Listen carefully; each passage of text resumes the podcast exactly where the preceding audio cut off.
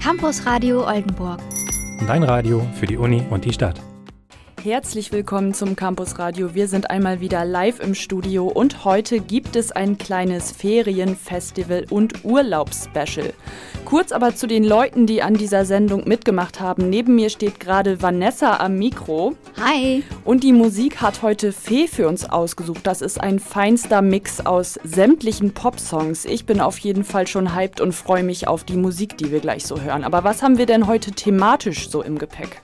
Ja, Larissa, du hast es eben schon ein bisschen angeteasert. Äh, heute wird es ganz sommerlich. Äh, entgegen des äh, doch eher regnerischen Wetters diese Woche haben wir für euch ein paar Reiseberichte, damit ihr wenigstens gedanklich ein bisschen fern in die ja, Ferne schweifen könnt.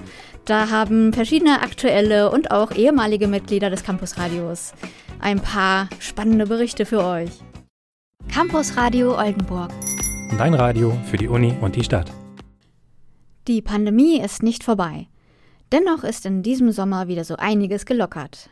Kulturevents fanden und finden wieder statt. Kinos und Theater können besucht werden, auch Konzerte und damit auch wieder so manches Festival bei uns im Norden. Was und vor allem in welcher Form in Niedersachsen, Bremen und Hamburg Festivals stattfinden konnten und auch noch geplant sind, dazu jetzt mehr von unserer Redakteurin Larissa. Zelten, Musik hören, gemeinsam eine gute Zeit haben, das womöglich noch bei gutem Wetter und einem Bierchen in der Hand, das hat letztes Jahr pandemiebedingt eher seltener stattgefunden, zumindest nicht in Form von Festivals. Diesen Sommer sind die Inzidenzen wieder niedrig, hinzu kommt, dass immer mehr Menschen geimpft oder vom Virus genesen sind. Und so darf das ein oder andere Festival diesen Sommer mit Hygienekonzept stattfinden.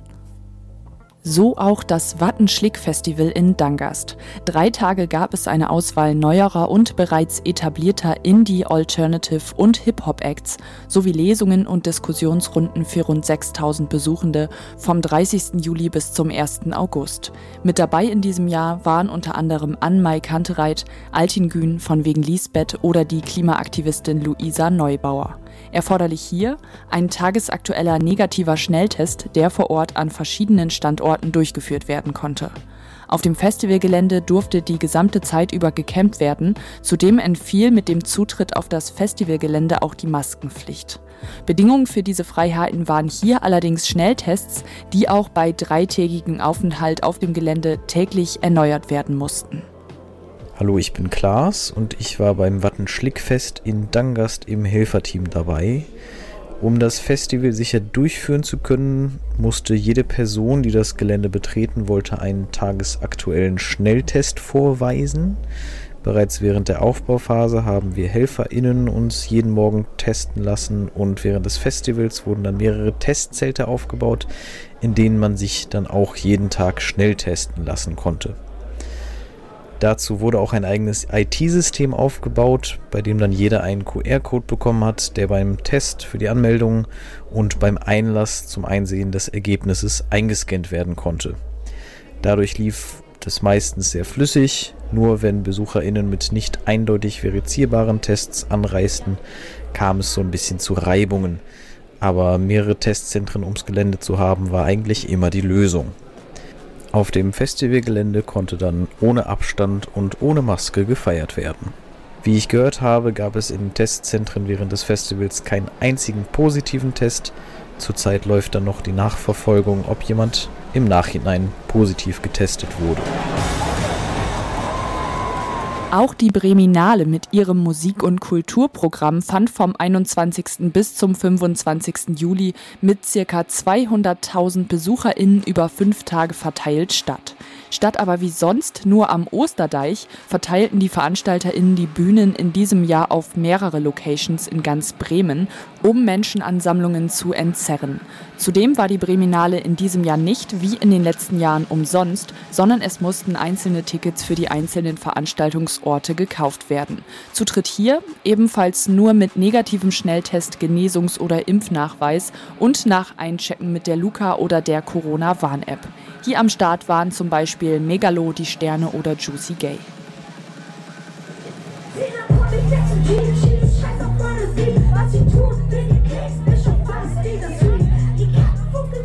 Aber schauen wir auch einmal nach Hamburg. Das Kunst- und Musikfestival MS Doc das jedes Jahr um die 60.000 Personen nach Hamburg an den Wilhelmsburger Reiherstieg lockt, hat sich in diesem Jahr für eine andere Form der Veranstaltung entschieden.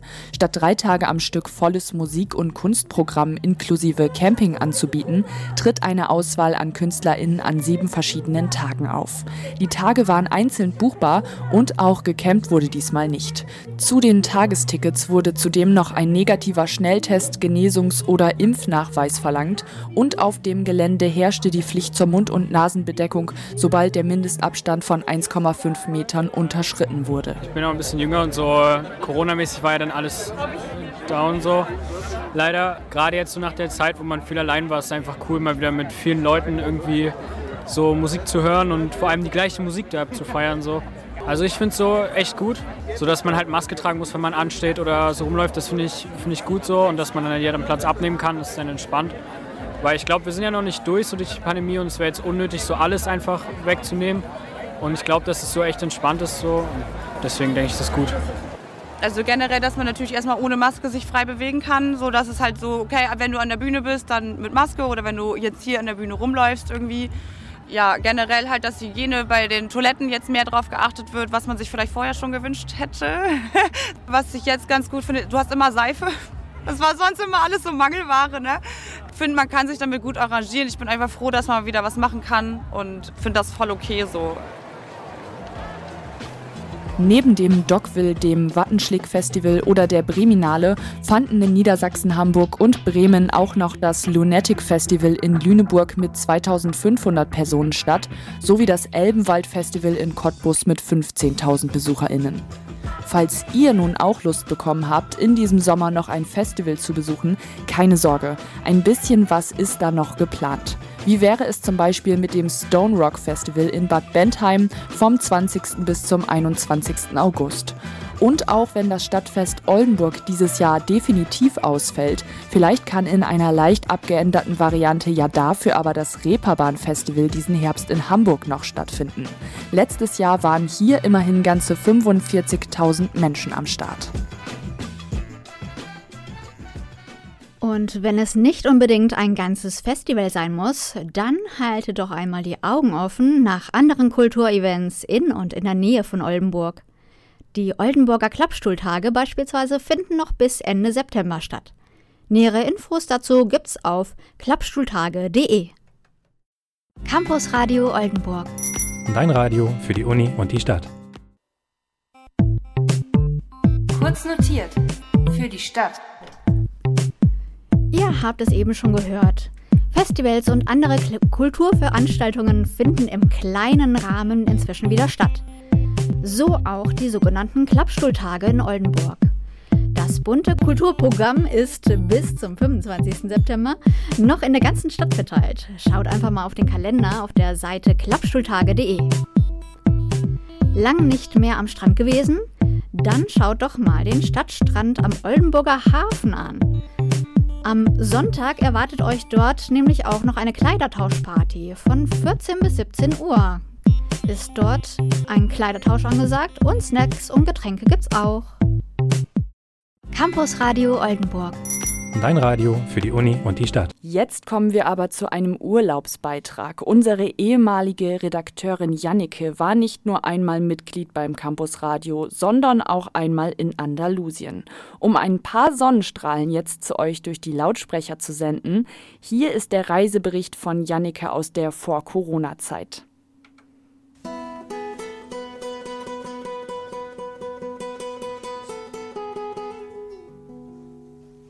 Ein kleiner Drei-Städte-Trip von Sevilla über Huelva bis Malaga lohnt sich. Morgens lässt es sich super mit einem typisch andalusischen Frühstück mit Tostada con Queso oder Jamón, getränkt in leckerem spanischem Olivenöl und dem obligatorischen Kaffee con Leche starten. Danach gibt es tausend Möglichkeiten, einen wunderbaren Tag in Sevilla zu verbringen. Es gibt unglaublich viel zu sehen. Die Kathedrale, die Casa de Pilatos oder auch den Torre del Oro. Aufpassen solltet ihr nur bei den vielen Frauen vor den Sehenswürdigkeiten, die euch kleine Kräuter oder Blumensträuße übergeben wollen. Da gerät man schnell in eine Abzockfalle. und die Damen sind sehr penetrant und beharren auf ihr Geld. Gerne auch, indem sie große Aufmerksamkeit erregen, wenn ein Tourist nicht zahlen möchte. Bei Sonnenschein treffen sich viele junge Menschen in den Gärten des Alcazar-Palastes. Sie bringen Decken und ein kleines Picknick mit oder lernen miteinander für die nächste Prüfung an der Uni.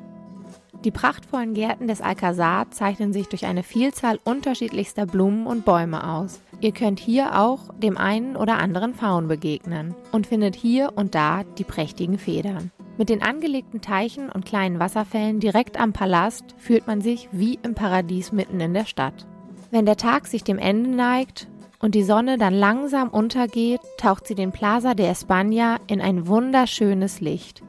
Der Platz ist von einem halbrunden, prunkvollen Bau umgeben, der Elemente der Renaissance und des Barockstils vereint. Das Halbrund bietet viele Sitzmöglichkeiten und Balkone, um zu entspannen und die Eindrücke des Tages Revue passieren zu lassen. Die schönen Keramikfliesen, die die Sitzecken zieren und sich als Ornamente über den Platz verteilt wiederfinden, stellen die 48 Provinzen Spaniens dar. Ein kleiner Fun Fact. Der Plaza de España diente in Star Wars Angriff der Klonkrieger als Schauplatz des Planeten Naboo. Zu sehen ist dieser in der Szene, als Padme und Anakin im Palast begleitet von R2D2 spazieren gehen. Später könnt ihr den Abend bei leckeren Tapas im Casa Belén ausklingen lassen. Dieses kleine Restaurant mit vier Tischen draußen und vier Tischen drinnen liegt in einer kleinen Seitenstraße neben dem Rathaus. Es gibt eine abwechslungsreiche Auswahl an vegetarischen Speisen, Fleisch- und Fischgerichten. Besonders lecker mit einem Sangria oder einem Cruzcampo, dem sevillanischen Bier. Auch der Apfelschnaps nach dem Essen schmeckt einfach gut. Schön, süß und künstlich. Wenn noch Zeit bleibt, könnt ihr euch noch gut durch die Biere der ganzen Welt probieren. In der Cerveceria Internacional gibt es belgisches, deutsches, spanisches, aber auch alle möglichen anderen Biere. Es gibt eine große Chance, auf das eigene Lieblingsbier zu stoßen. Für mich ging die Sonne auch spät am Abend noch einmal auf, als ich auf der Karte mein heißgeliebtes Jefer fand. Da fühlte ich mich gleich wieder nordisch frisch und heimelig. Solltet ihr von Sevilla aus Zeit am Meer verbringen wollen, bieten sich zwei Städte an. Entweder Huelva oder Malaga. Huelva eignet sich gut für einen Tagestrip, wenn ihr Sevilla noch nicht ganz verlassen möchtet. Wenn es euch weiterzieht, könnt ihr euch an die Costa del Sol begeben. Malaga liegt direkt am Mittelmeer und bietet neben Strand und Sonne auch viele Möglichkeiten für Kultur- und Naturliebende oder auch zum Feiern. Sehenswert ist das Picasso-Museum oder auch dessen Geburtshaus, genauso wie die vielen geschichtsträchtigen Orte, zum Beispiel das römische Theater oder der Plaza de la Constitución im Herzen des historischen Malagas. Dieser ist umgeben von traditionsreichen Bauten, die historisch Interessierte unbedingt gesehen haben sollten. Wer gerne in der Natur ist und die Umgebung Malagas erkunden möchte, der kann die einheimische Tier- und Pflanzenwelt im Naturpark Montes de Malaga kennenlernen. Dort gibt es einige Wander- und Radwege. Besonders spannend ist die Teilnahme an einem der vielfältigen Kurse wie Pilzkunde und Korbflechten. Abends lässt es sich auch hier gut in einer der vielen Tapas-Bars aushalten. Gerne auch ein bisschen später. Richtig voll werden diese nämlich erst kurz bevor die Partynacht beginnt, gegen 23 Uhr. In größeren und kleineren Gruppen treffen sich die Andalusier, um sich vor dem Tanzen noch ein wenig zu stärken. Es werden Tapas zum Teilen für alle bestellt und Sangria oder ein Tinto Verano. Um den richtigen Laden zum Feiern zu finden, orientiert ihr euch am besten an den Einheimischen. Dann kann nichts schiefgehen. Dabei könnt ihr diese auch gerne direkt nach Tipps für den Abend fragen. Da gibt es ja einiges zu erleben in Andalusien. Wenn ihr eine Rundreise plant, gibt es verschiedene Möglichkeiten. Strandliebhaber können direkt am Mittelmeer die Costa del Sol von Almeria über Marbella bis Sotogrande entlang touren. Für Kultur- und Architekturliebhaber lohnt sich aber auch der Blick ins Innere des Landes. Ein Trip durch Sevilla, Cordoba, Granada und auch Ronda. Spannend sind die vielen Sehenswürdigkeiten, aber auch der Blick über den touristischen Tellerrand ist auf jeden Fall eine Reise wert. Zum Beispiel die Tapas-Bars und auch die kleinen Läden in den Seitengässchen. Ja, vielleicht ist nach Corona dann ja auch endlich mal wieder die ein oder andere Reise drin. Campus Radio Oldenburg. Dein Radio für die Uni und die Stadt. Marie hat mit ihrer Freundin Lina das von Ingeborg und Sigmund Bö gegründete Retreat Center Liagan in Norwegen besucht. Lina hat dort für ein Jahr als Freiwillige gearbeitet und jetzt unsere Redakteurin Marie für einige Wochen dorthin mitgenommen. Die beiden erzählen euch von ihrer Pilgerwanderung und ihrer Zeit in Norwegen. Schnell noch ein paar Socken eingepackt und dann geht es endlich los. Lina und ich treffen uns am Bahnhof, vollgepackt mit Wanderrucksack, Handgepäck und Maske und Schnorchel. Naja, mal sehen, ob wir das alles brauchen werden. Fühlt sich auf jeden Fall schon mal so richtig nach Sommerferien an. Mit dem Zug fahren wir dank Semesterticket ganz kostenlos nach Hamburg. Der Zopp ist ja zum Glück nicht weit vom Bahnhof entfernt. Kennt ihr auch dieses Flixbus-Feeling? Man hat irgendwie alles gebucht, aber so richtig weiß man auch nicht, wie alles abläuft und ob das überhaupt klappt. Aber jetzt sitzen wir erstmal drin, im Bus nach Oslo. So, hallo, wir melden uns jetzt hier erstmal aus dem Bus.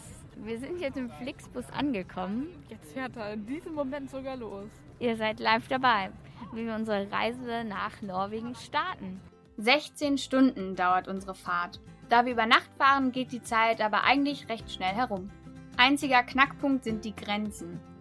Der ganze Bus muss aussteigen, inklusive Gepäck und eine lange Reihe bilden. Irgendwie verrückt. Aber gut, nach 16 Stunden sind wir dann endlich in Oslo und erreichen pünktlich unseren Zug nach Koppang. Schon die Zugfahrt führt uns durch bergige Wälder und an großen einsamen Seen vorbei. Am Bahnhof werden wir bereits von Mitgliedern des Lia Hüs-Volks, wie sich die Mitarbeiter und Helfer in Lia nennen, empfangen und zum Gästehaus gefahren.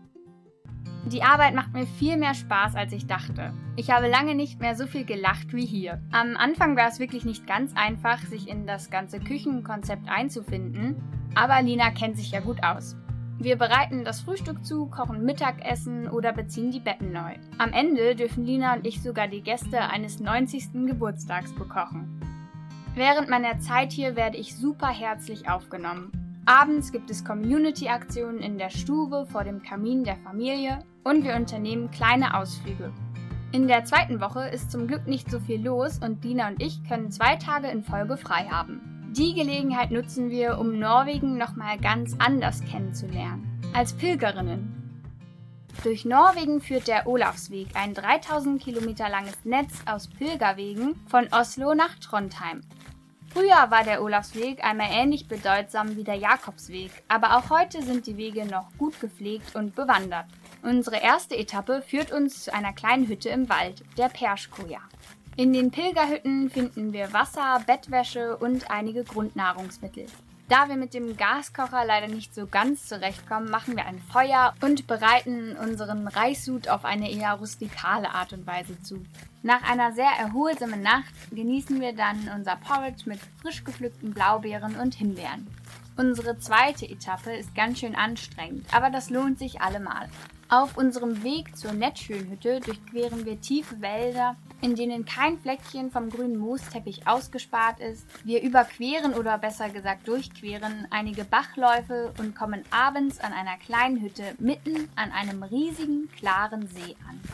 Auf unserem gesamten Pilgerausflug haben wir nur einen einzigen Menschen gesehen. Per, den Namensgeber der Perschkoja. Der Pilgerweg führt uns am nächsten Tag direkt wieder nach Lia. Denn dort gibt es ebenfalls eine Pilgerhütte. Wir durchwandern eine tundraähnliche Landschaft und sogar einige Moore. Tatsächlich sieht hier alles so aus wie auf den klassischen Norwegen-Fotos. Einfach wunderschön und so menschenleer. Ich bin unendlich dankbar, dass Lina mich mit nach Norwegen genommen hat.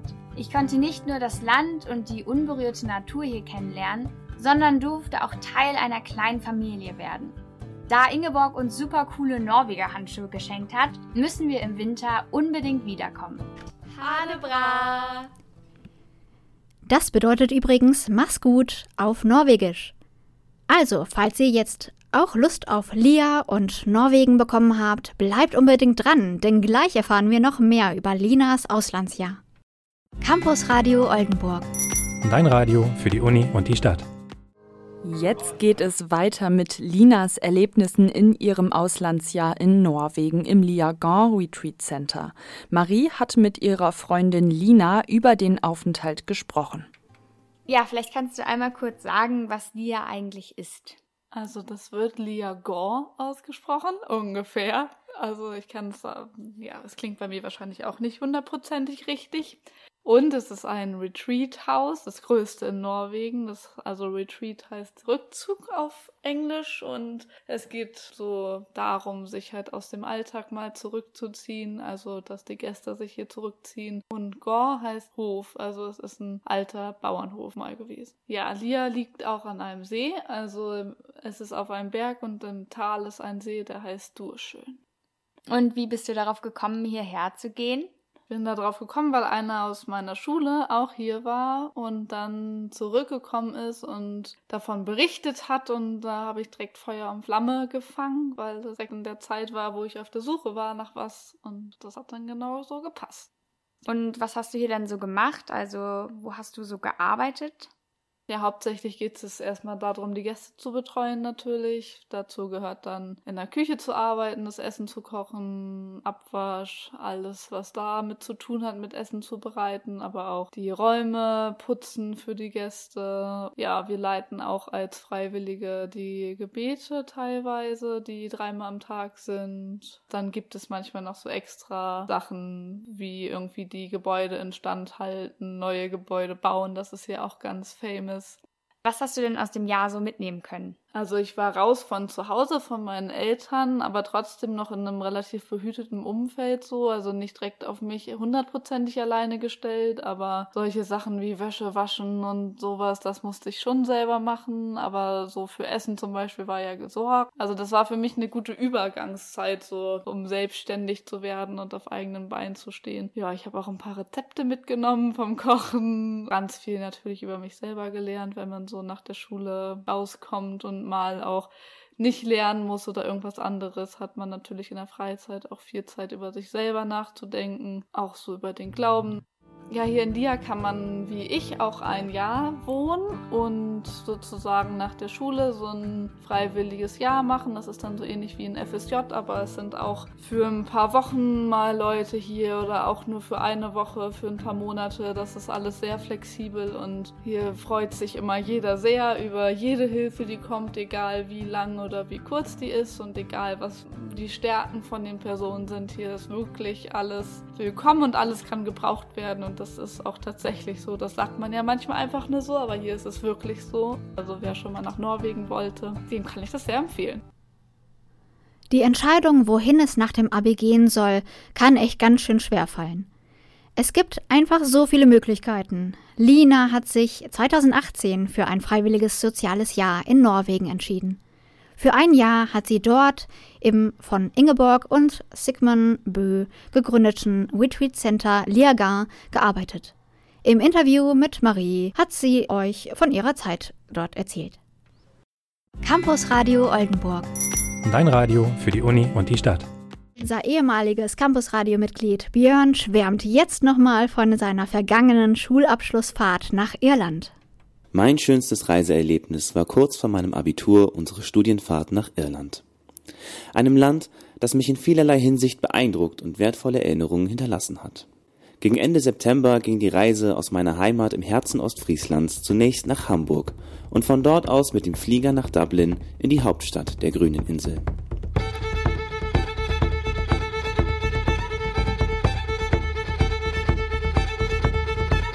Wir hatten das Glück, in nächster Nähe zur Temple Bar, der Partymeile von Dublin, und direkt am River Liffey übernachten zu können. So lernte ich mit 18 Jahren direkt das Nachtleben Irlands kennen und war sofort begeistert. Jeden Abend ein Pint Guinness in einem anderen Pub. Und manches Mal wirkte das Lokal, als wäre es vor Hunderten von Jahren erbaut worden und bis heute in seinem Urzustand verblieben. Manche der Besucher schienen ebenfalls seit dem Anbeginn der Zeit dort zu verweilen, als spiele diese dort keine Rolle.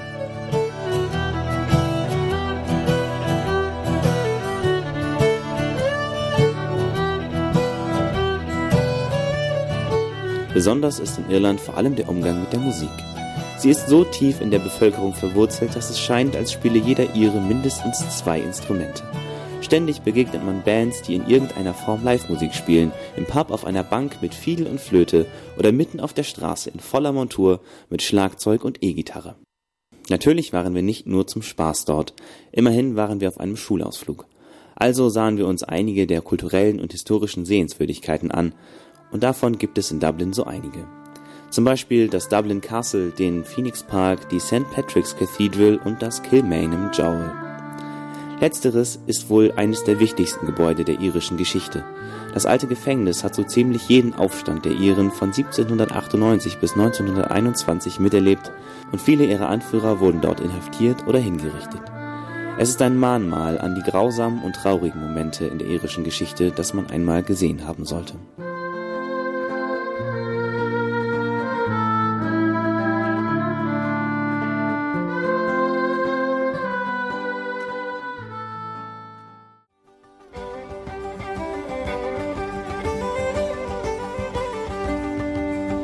Unserem Aufenthalt in Dublin haben wir uns auf eine Busreise quer durch Irland begeben, vom östlichen Dublin in den Nordwesten der Insel, in die Nähe von Donegal.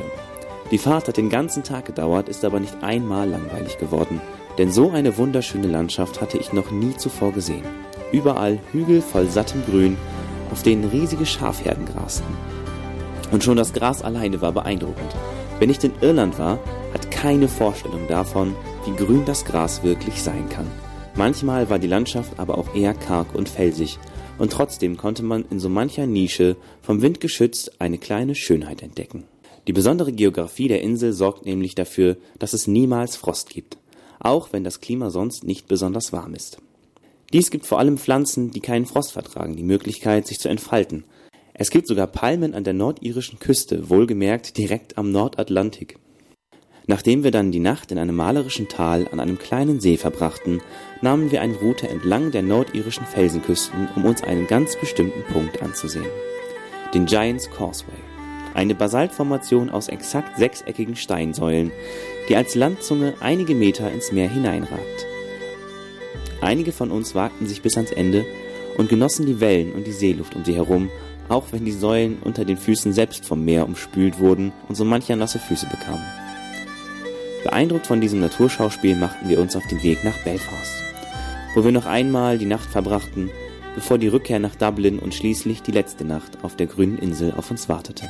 Rückblickend kann ich sagen, dass sich diese Reise wirklich gelohnt hat. Ich habe die besondere Romantik von Dublin und der irischen Natur sehr genossen, viele schöne Erinnerungen mitgenommen und werde sicherlich noch einmal zurückkehren in das Land der Feen und Kobolde. Zum Abschied gibt's jetzt ein großartiges Stück Irish Folk The Fields of Athenry in einer Live-Version von den High Kings.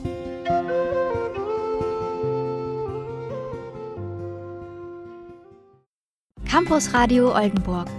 Dein Radio für die Uni und die Stadt. Das war's für heute schon auch wieder mit dem Campus Radio. Ja, ihr habt heute viel über die Urlaubserfahrungen der Campus Radio Mitglieder erfahren und auch einiges über die Festivals im Norden. Die nächste Sendung vom Campus Radio gibt es dann wieder am 2. September hier auf Oldenburg 1 ab 18 Uhr. Die entspannte Musik kam heute von Fee und mit mir am Mikro war Vanessa. Ich bin Larissa. Bis dann. Ciao. Campus Radio Oldenburg. Dein Radio für die Uni und die Stadt.